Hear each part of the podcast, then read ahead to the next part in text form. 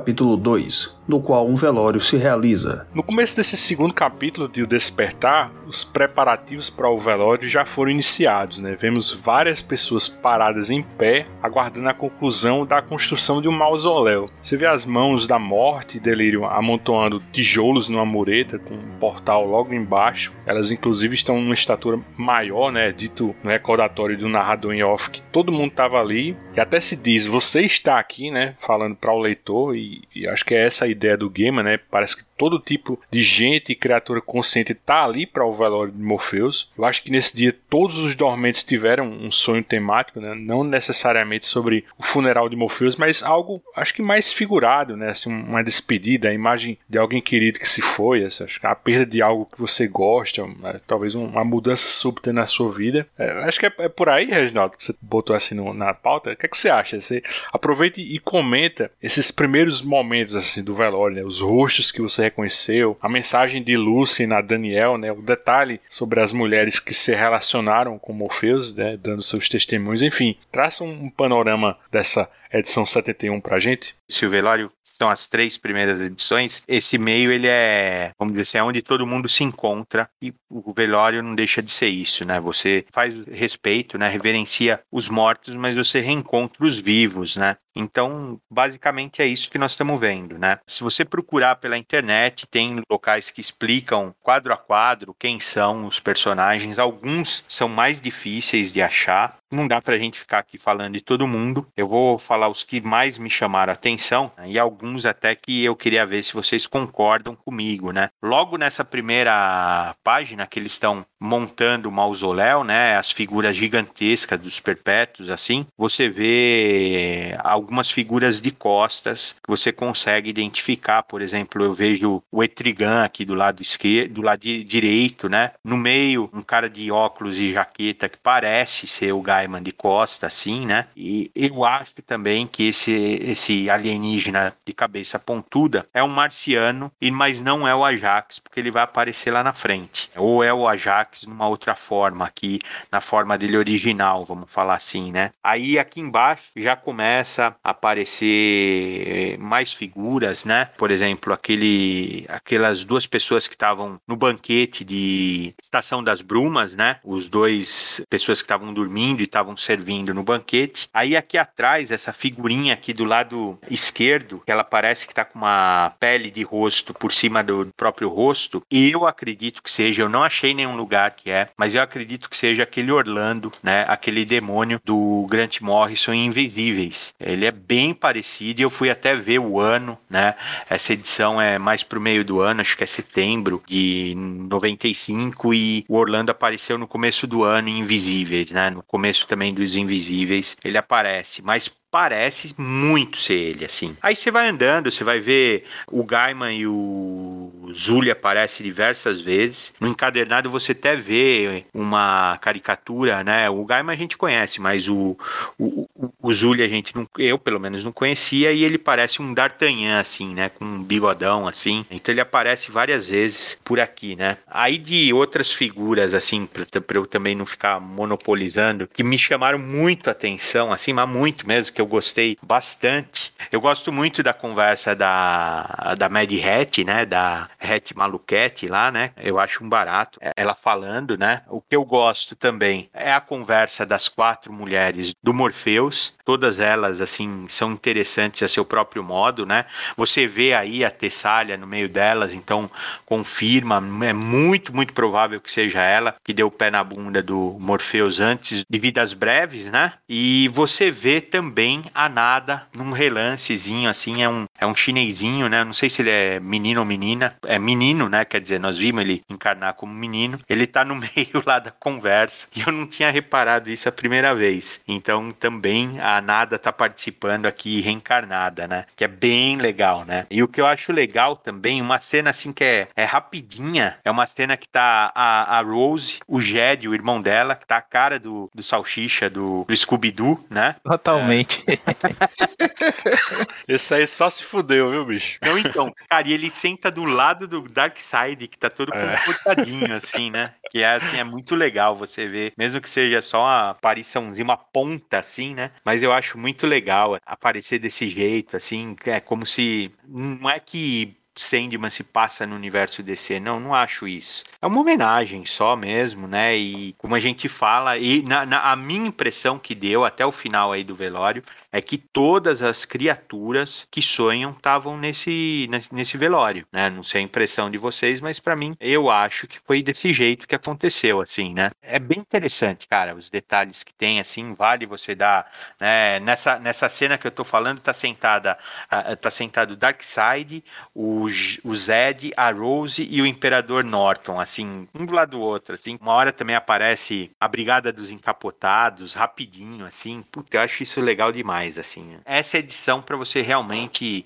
ler e depois sair procurando identificar, sendo que algumas pessoas, por exemplo, o Burgers, ele tá como um menininho, né? O Rob Gadlin volta para aquela forma, vamos dizer assim, original dele, ele não é um cara do século 20, ou ele não sonha que é um cara do século 20. São esses detalhezinhos assim que são super interessantes assim, que eu acho, eu acho um barato. Essa é minha edição favorita do arco. É uma coisa que eu espero que algum dia quando eu morrer, as pessoas façam, né? Tomem um porre, falem coisas boas, coisas ruins de mim aí.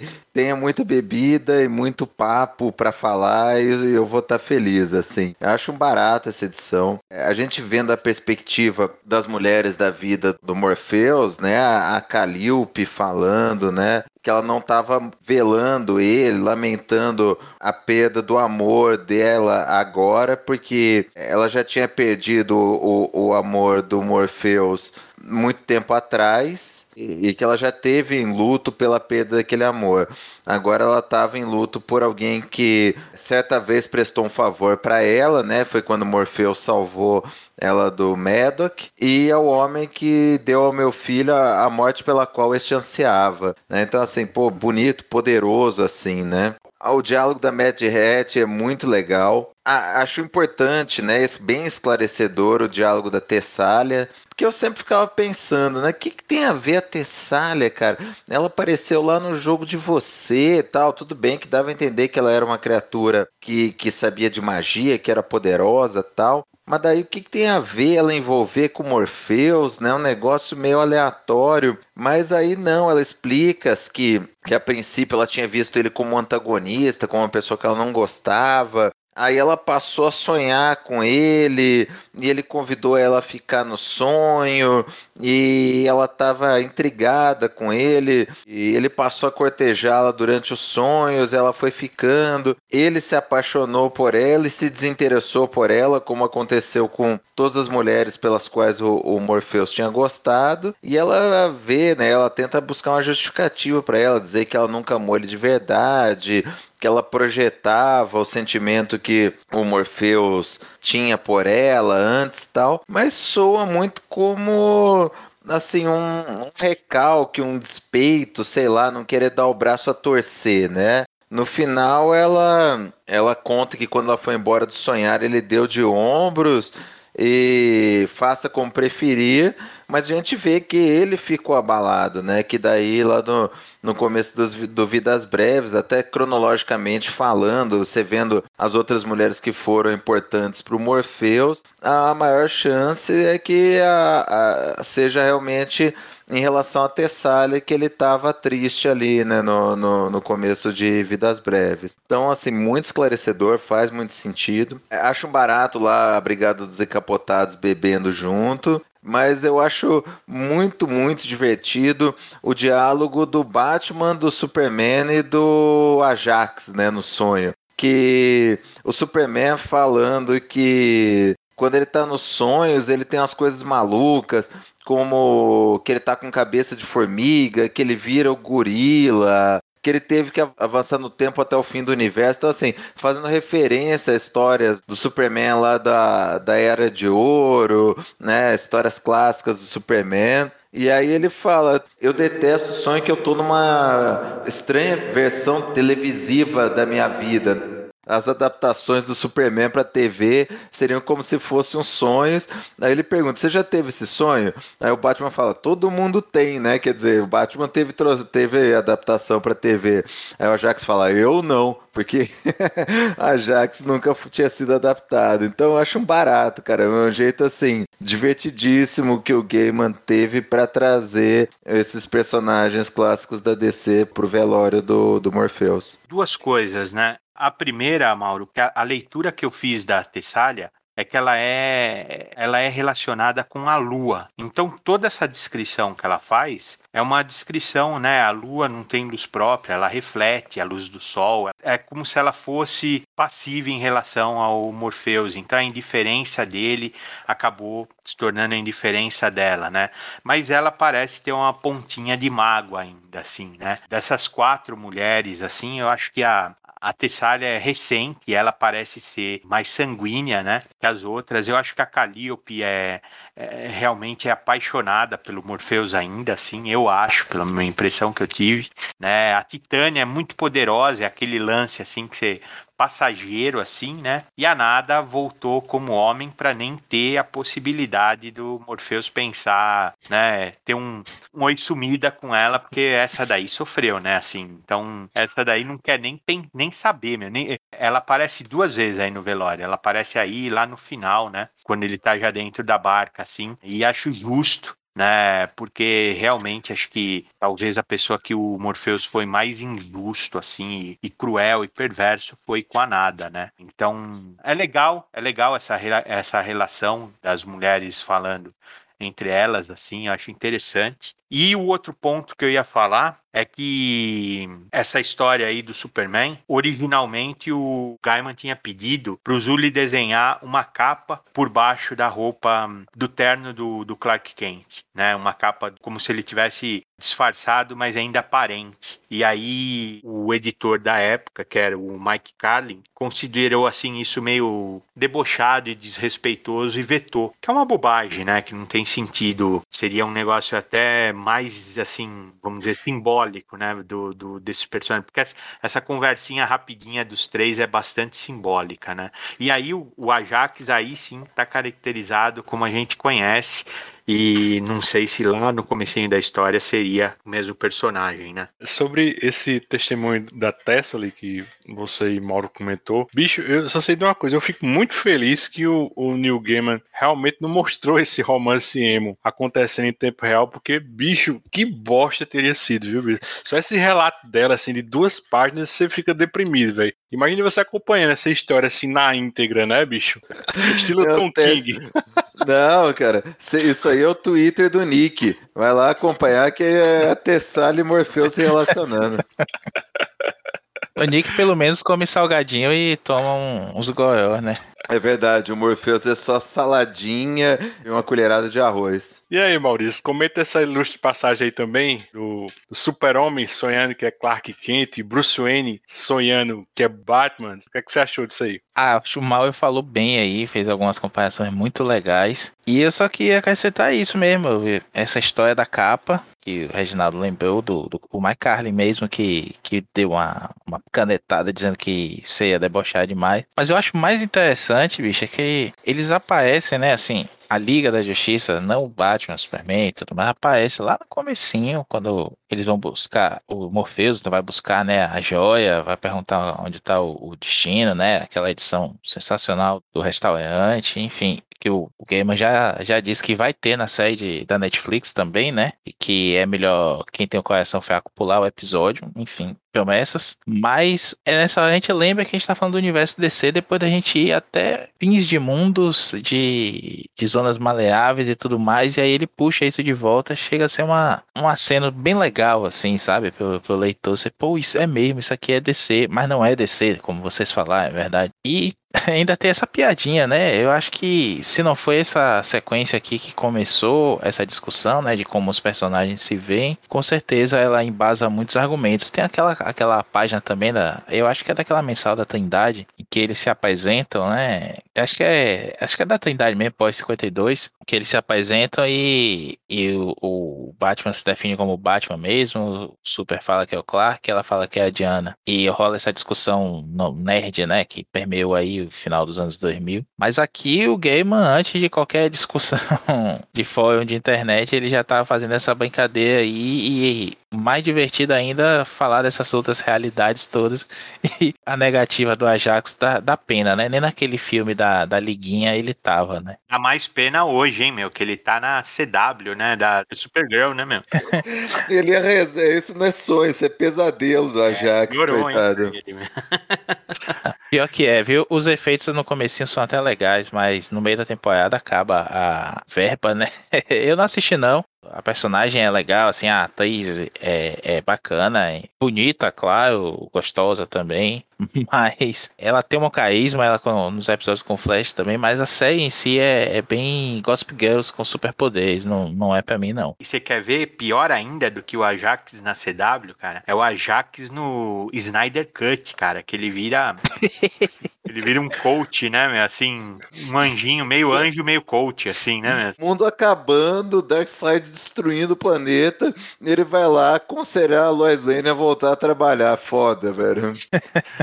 Como alguém falou na, no Twitter, na época do lançamento do Snyder Cut, as aparições do Stan Lee tem mais cronologia e justificativa de ser do que esse Ajax, coitado. Cena aí também, o Maurício que você falou, também era para ter sido no segundo plano vários heróis assim da DC, né? Também foi vetado isso. Não entendo muito porquê, porque não teria problema nenhum, né? De certa forma é como se não precisaria nem explicar, é o mesmo universo, não é? Porque é mágico isso isso, né? Assim, é. universo ficcional, né, bicho? Sim, é, sim. é como se a gente estivesse concentrando toda a criação artística existente, né? Poderia até ter coisa mais aí, né? Não só no universo DC, assim, coisa assim. Exatamente. De, em, em, domínio público, né? Então, assim, várias criaturas, assim, muita coisa, né? Assim, aparece muita coisa, mas poderia ser bem mais, né? Não, se você pensar que assim, ali é uma representação dos sonhares, sonhos recorrentes das pessoas, tal, coisas estão no imaginário coletivo. Porra, você não precisa dizer que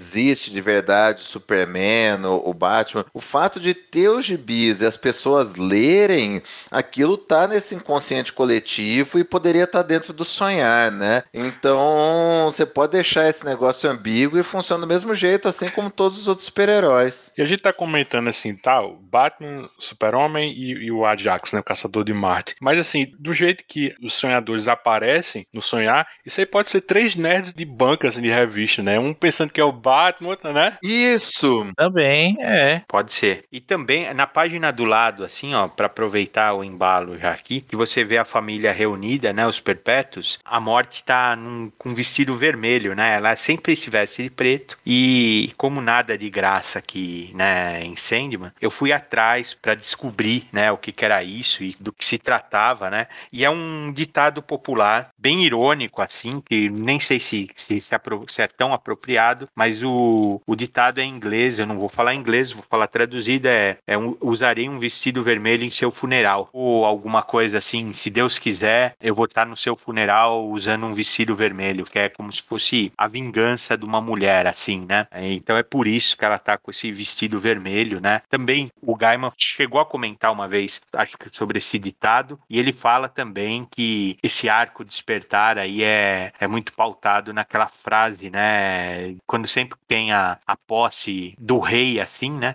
Que é o rei está morto, longa vida ao rei, que é uma coisa que realmente nós estamos vendo acontecer aqui, né? Ao mesmo tempo que o, o rei dos sonhos morreu, já tem um novo rei dos sonhos, né? Então, dois ditados populares, talvez seja até mais familiar. Nem digo para pessoa que fala inglês mas principalmente para a cultura inglesa, né? A cultura da Inglaterra, né? Eu acho que teria mais a ver isso daí. O rei eles chegam a citar, né? Mais para frente na, na última história aí dessa metade. Agora, o da morte eu tinha interpretado diferente. Eu tinha interpretado mais ou menos assim como realmente um ritual de luto, né? Porque se é tradicional que no luto a gente vai usar preto, ela usou preto sempre, né? Ela tá sempre de preto. E a, ah, talvez o vermelho fosse o jeito dela expressar uma data diferente, um sentimento diferente, uma perda, né? Que com preto ela não expressaria porque aquilo é o, é o dia a dia dela. Eu imaginei bem por aí também, viu, Mauro? Eu não, não sabia desse detalhe, assim, que o Reginaldo falou, mas eu imaginei que, por Morpheus ser o irmão mais querido dela, assim, que mais representava, o preto era a roupa de trabalho dela, né? Então ela quis diferente, assim, é, o vermelho representava algo para ele, né? Então ela tava preta para qualquer morto, né? Mas não tava pro irmão dela, né? Só o comentário da narrativa aqui, que eu acho bem bacana, sutil, mas bacana, é que essas últimas páginas a gente acompanha o voo do Matthew, né? Ele, ele sai ali da, da caverna da, da Eva, onde tá tendo uma mini celebração, e ele voa ali por essas cenas todas que a gente comentou agora, do Batman, Superman, o Ajax, do, da Brigada dos Encapotados, o Rob Gadlin conversando com o Kieran também, e aí indo dar uma mijada, até encontrar os Perpétuos, e aí ele meio que se apresenta aos que ele não conhece, e a gente vem pro fechamento da edição. E o Barnabás também tá aí de bicão, né, meu? Assim, com a família, né? Assim, promovido, né, meu? Cachorro. Já foi incorporado. Ah, cachorro, cachorro é família, gente. É pet, né? Ah, eu acho que o é mãe de pet. Eu acho que o cachorro cuida da menina, né, meu? Assim, né? É No o- fim das contas é isso, né? A relação responsável, né, meu? Ele é o adulto responsável da relação. Ela não comer terra, não sabe assim? É tipo aquele desenho do Animaniacs, o botões com a bonequinha pequena. Ó, eu mandei aí pra vocês o, o ditado inteiro, meu, e é mais pesado ainda, né, meu? Pois é, não me pareceu algo relacionado ao sentimento que a morte teria. É, não tem. É, Mas vestido vermelho e morte é isso, né? Assim, é, porque realmente ela não tem esse é, nem, nem esse sentimento de vingança, né? Porque o, o, o ditado inteiro tá falando, ó, Deus permita que eu use um vestido vermelho e dance sobre sua sua lápide, né, meu? sua Assim, cova. Sua É. cova, isso, sua cova, cara, assim. Cara, mas e, e de salto alto, tá escrito. Dança sua cova de salto alto. Isso, isso, isso. Mas, o, mas, cara, eu acho que talvez ele tenha tirado só ideia do Red Dress por ser uma coisa diferente, mas eu, eu não acho que tenha tanto a ver com esse ditado. A, a Tessália podia estar de vermelho, né? A, a Tessália, sim, aí, aí É. caberia pra ela esse ditado. que ela é também toda comunzinha, ela até sem graça, assim, né, meu? Que ela podia estar deslumbrante, assim, de salto e tal, tudo, porque aí remeteria diretamente, assim. Aí não sei, sim. não, não dá pra gente. Acho que as duas coisas são válidas, assim. A morte é realmente, assim, ela sempre. Ela sempre rouba a cena, né, meu, na história, assim. Então ela pode realmente estar celebrando, né, a, a morte, não, não usar o preto é, e uma cor viva, assim. Personalidades de várias histórias, reinos e épocas vêm prestar suas últimas homenagens a Lord Morpheus. Feito isso, será chegado o tempo de despertar. E recentemente a gente gravou um podcast aqui no Escapista sobre as histórias de Neil Gaiman pelo universo DC, né? E agora, eu, eu relendo assim o Despertar, eu fiquei com um déjà vu retroativo com aquela o que aconteceu ao Cavaleiro das Trevas, né? Porque é, é basicamente o Despertar só que com o Batman, né? Mas assim, como a gente viu, né, o, o- o Daniel ele tá basicamente assim confinado assim no castelo até que o, o funeral acabe, né? E aí nessa edição quem passa lá para ter um, um dedo de prosa com ele é o Corvo Matthew, né? Aí nessa breve conversa ele, ele não deseja mais continuar vivo, né? Não quer ser o, o Corvo do Daniel, né? Daniel diz que vai respeitar qualquer que seja a decisão dele, mas pede que seja qual for que ele deixe para depois do funeral de Morpheus, né? Aí nesses pequenos momentos que a gente começa a perceber as diferenças entre Daniel e Morpheus, né? Quando Morpheus deu a Daniel ainda bebê aquela esmeralda, né, que ele chamava de pedra águia, ele dizia lá na edição 68, né, em Entes Queridos, que era a pedra onírica menos importante, né, que tinha depositado menos de si dentro dela, né. Só para relembrar, o Morpheus tinha dado essa esmeralda para grandes aves, né, e em algum momento elas devolveram, né. Então, quando o Daniel acende como um sonho, ele tem apenas algumas linhas de código no seu antigo eu, né. Ele entende que tem responsabilidades, mas elas ainda não viraram um fardo, né? Ele ele sabe que precisa desempenhá-las, mas ele ainda não sabe muito bem como fazer isso, né? O- novamente, assim, o Michael Zulli é perfeito, assim, nessa caracterização dele, né? Porque eu acho que, embora a gente não veja os olhos dele, se percebe, assim, um semblante dele de um certo receio pelo novo, né? Aquela hesitação, né? Aquela confusão. Tanto é que ele sabe que existe, assim, um acordo com Caim e Abel, mas não lembra direito deles, né? Por outro lado, ele, ele tem a memória do pequeno Daniel quando secretamente interveio para que o Corinthians não matasse o Matthew, né? Quando os dois se reencontraram lá no final final de Entes Queridos. Então, assim, vejam vocês, né? Ele mantém uma memória afetiva com o Matthew, né? Já que eles tinham interações na infância de Daniel, né? Como na história do, do Parlamento das Gralhas, né? Lá em Sandman 40. Aí, Mauro, eu cheguei a comentar que o, o Duncan e da na, da série literária Duna, né? Foi a inspiração do Gaiman para criar o um novo Corinthians. Mas eu, eu, te pergunto, bicho, já, já que você acabou de ler a, a trilogia, será que o princípio de Daniel não seria exatamente o mesmo desse Duncan e da né? Ele seria tipo um Morpheus com memórias faltando, assim, um, ou você acha que é um personagem completamente diferente, né? O que, é que você acha? Eu achei uma baita sacada em relação ao Corinthians. Não tinha associado realmente. Tem a questão dos olhos, tem a questão da reconstrução depois de morto como outra coisa. Eu acho que para o Corinthians funciona muito, porque o Corinthians, embora ele tenha um comportamento diferente, ele fisicamente é o, o Corinthians anterior, ele guarda muito mais coisa e da, da, programação original do que ele era, né, antes dessa nova vida. Para o Daniel eu já acho um pouco diferente.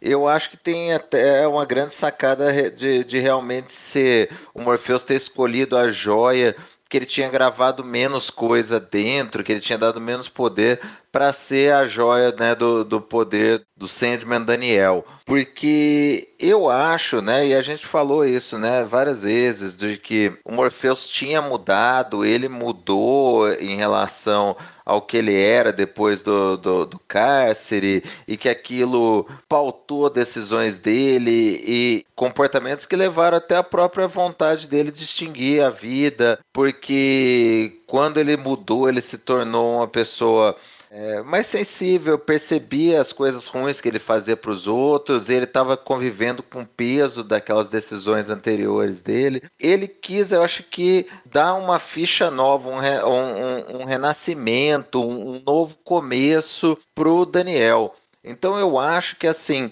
ele não é igual o Corinthians que ele foi reconstruído com peças do anterior, ele é um, um anterior renascido, mas com menos memória. Eu acho que o Daniel ele tem uma autonomia maior. Eu acho que o Morpheus quis que fosse assim, que o, o, o Daniel fosse um senhor do sonhar diferente do que ele havia sido. Quer comentar, Maurício? Eu vou por aí também. É como se ele tivesse deixado o mínimo de peso possível, né? O mínimo de bagagem possível que Daniel tivesse um começo diferente e terminasse o mais distante possível do que ele terminou.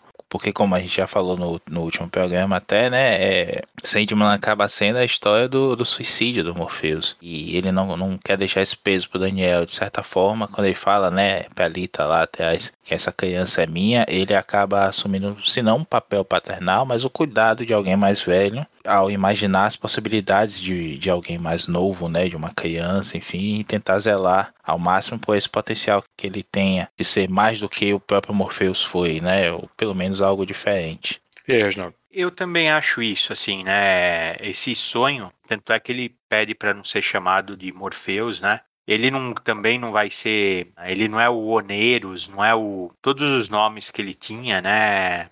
Lorde Moldador, todos os nomes que ele, que ele foi acumulando, que é até uma forma que o Gaiman às vezes usa para descrever Morpheus, que ele acumula nomes. Esse daqui não, esse não tem nome ainda, ele também não é o Daniel. Ele fala que não é o Daniel, embora eu acho que ele tenha alguma coisa assim do Daniel na essência, talvez assim, né? Então ele, eu acho que ele é uma coisa zerada com consciência do que ele era, né? Que é, é um pouquinho, eu entendi a associação que você fez com, com, o Duncan, mas não é, não é bem essa em Duna, né? É um pouco diferente, assim, né? A forma como o, Duncan volta, né? É, é, eu vejo ele um pouco diferente disso que você está falando. Relação, sim, que eu vi, eu não sei se o Maurício leu já a Duna, mas o, o, o Mauro eu sei que leu e que eu acho o, o enviado, ele é muito parecido com o juiz planetário lá, né? O juiz de transição do Liet, né? O Kynes, Mauro.